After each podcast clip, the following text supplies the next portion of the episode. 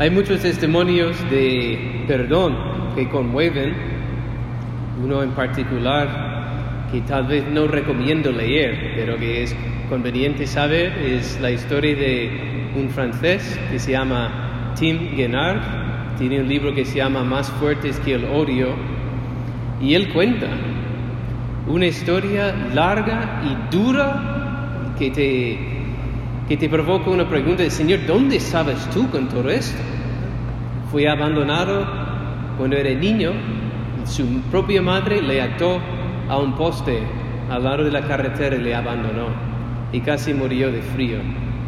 Su padre lo acogió en su casa con su nueva familia y con otros hermanos más queridos que él, donde él recibió maltratos y palizas, hasta que un día le, su padre le, le pegó, le rompió las orejas, la nariz y las piernas y le tiró por la escalera.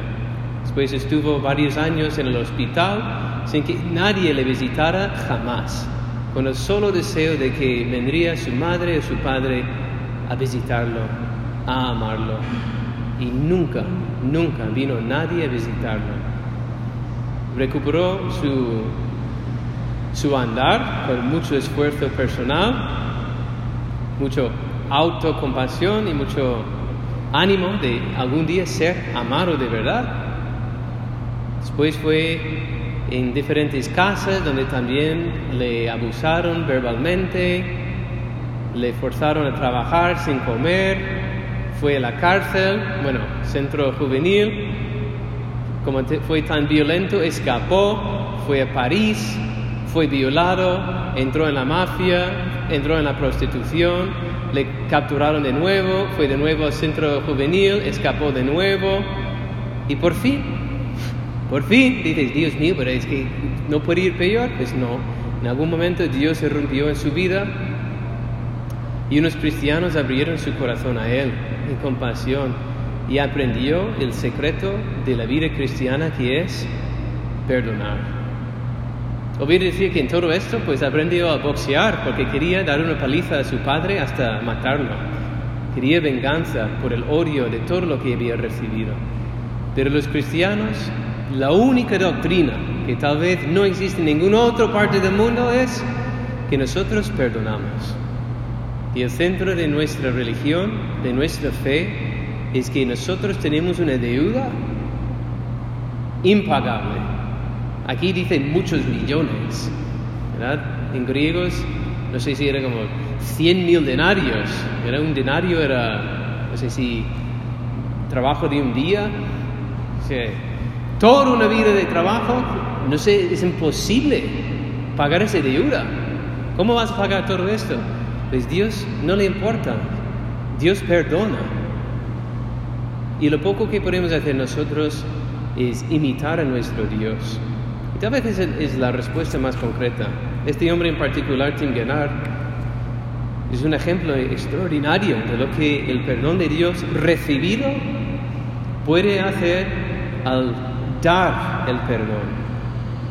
Porque no solo recibió, sino perdonó a su padre, a su madre, a las personas que le maltrataban, de que le sanó la vida.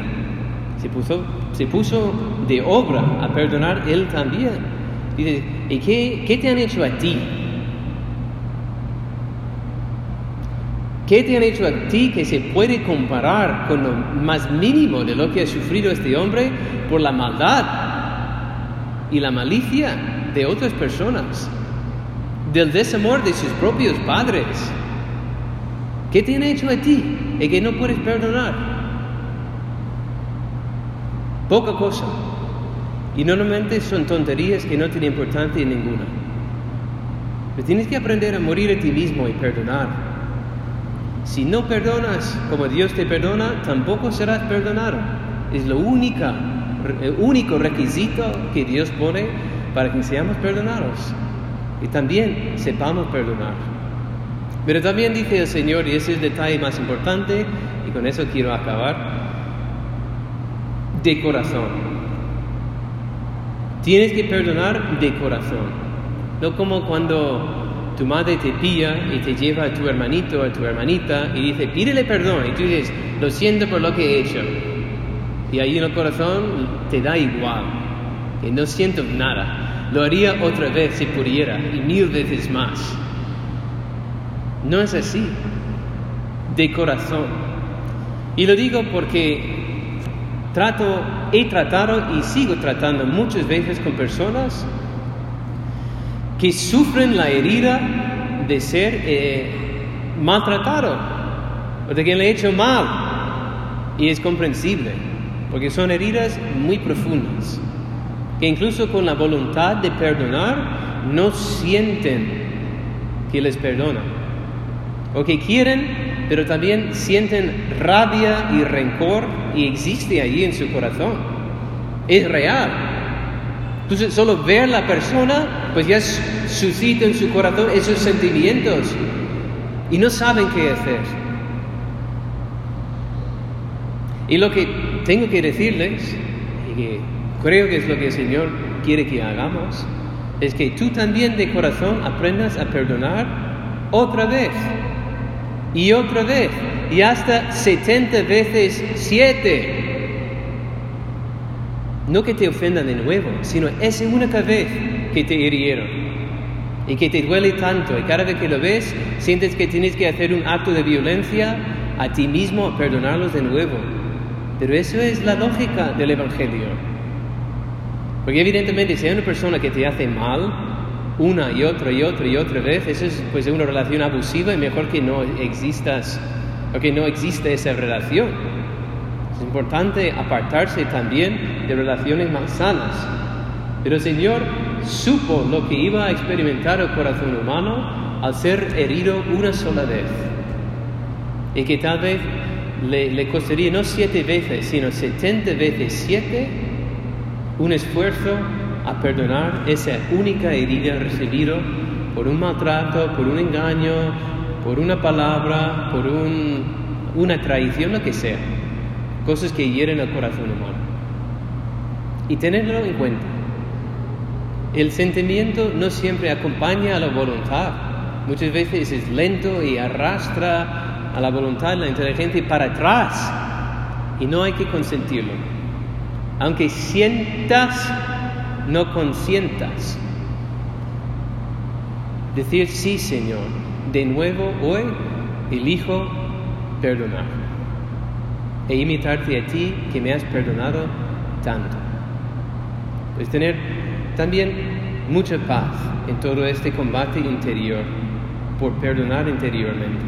El Señor sabe, sabe que no tenemos tampoco mucha oportunidad de, de cargar con la cruz e imitarlo entonces, si encuentras que tienes la cruz de, falta de perdón, o el rencor,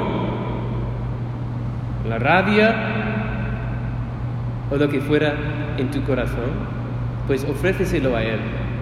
Señor, si tengo que estar aquí hasta el fin de la vida luchando con eso, lo acepto. Pero que no sea lo que yo quiero, sino lo que tú quieres.